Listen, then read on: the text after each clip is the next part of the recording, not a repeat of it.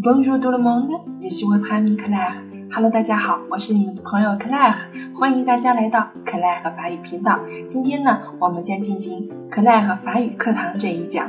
我们今天要讲的这一课呢，是复习我们之前所学的零到十这几个数字，以及几个特殊的数字后面加名词的时候它的读法。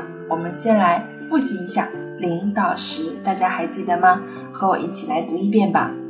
0, 1, 1, 2, 3, 4, 5, 6, 7, 8, 9, 10. Voilà, 好了，零到十这几个数字我们之前是讲过的。那么今天主要想给大家介绍一下，在这几个数字当中有几个特殊的数字，它们后面加名词的时候，我们在朗读的时候会有一些变化。哪几个数字呢？请大家注意听：cinq, six, huit, dis。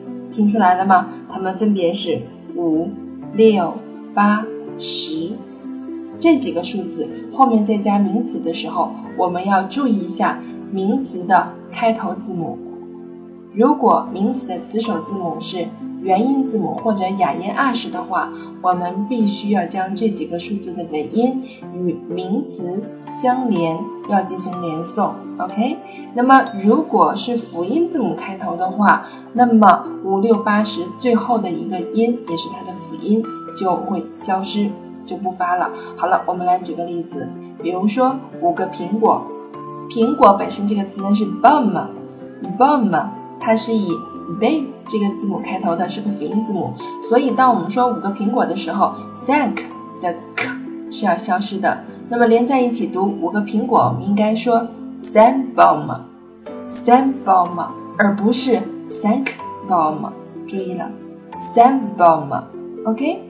那么如果后面加以元音字母开头的或哑音二十开头的单词的话，我们要进行连诵。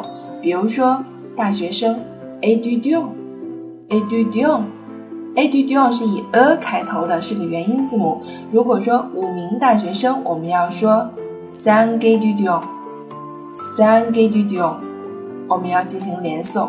那么五六八十这几个数字都是一样的道理，包括以后我们可能会学到的一些复合数字，比如说二十五啊。二十八呀，二十六啊，等等啊，或者三十八这些数字，我们在遇到后面有名词的时候，都要注意一下这个名词的词首字母是什么，来选择正确的朗读。